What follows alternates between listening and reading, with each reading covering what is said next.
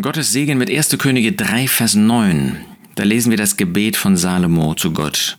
Gib deinem Knecht ein verständiges Herz, um zu unterscheiden zwischen Gutem und Bösem. Das ist letztlich nur die Kurzfassung dieses Verses und erst recht die Kurzfassung dieses wunderbaren Gebetes, das wir von Salomo lesen. So gib denn deinem Knecht ein verständiges Herz, um dein Volk zu richten, zu unterscheiden zwischen Gutem und Bösen, Bösem, denn wer könnte dieses dein zahlreiches Volk richten? Salomo war sich bewusst, dass die Aufgabe, die Gott ihm übertragen hatte, zu groß für ihn war.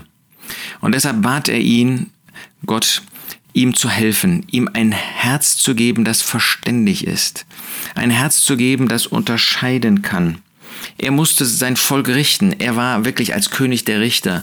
Das ist ja an sich nicht unsere Aufgabe, obwohl wir als Geschwister auch eine solche Aufgabe haben im Blick auf unsere Mitgeschwister. Jeder von uns hat diese zusammen mit seinen Mitgeschwistern. Und insofern brauchen wir auch ein Herz, das unterscheiden kann.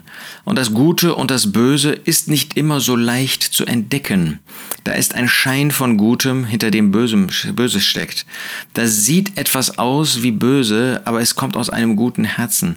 Und da das rechte Maß der Unterscheidung zu haben, das ist nicht einfach. Vielleicht haben wir Vorurteile, und zwar sowohl in die eine wie auch in die andere Richtung. Jemand, den wir positiv einschätzen, da erkennen wir nicht, da haben wir nicht mehr die Sensibilität, um zu sehen, dass da auch Verkehrtes ist. Und jemandem, den wir schlecht einschätzen, der uns vielleicht unsympathisch ist, da rechnen wir alles dem Bösen zu. Nein, wir brauchen ein verständiges Herz, ein Herz, das durch Gottes Wort geeicht ist. Das heißt, dass durch Gottes Wort ähm, die richtigen Unterscheidungsmerkmale findet, das an Gottes Wort orientierend dann wirklich zu einem Urteil kommt, zu unterscheiden zwischen Guten und Bösen. Warum ist das nötig? Weil wir uns von dem Bösen fernhalten sollen, weil wir keine Gemeinschaft mit solchen haben sollen, die im Bösen leben, die das Böse tun, weil wir ihnen eine Hilfe sein wollen, wenn es sich um Gläubige handelt, damit sie das Böse fahren lassen, damit sie Nein sagen zum Bösen.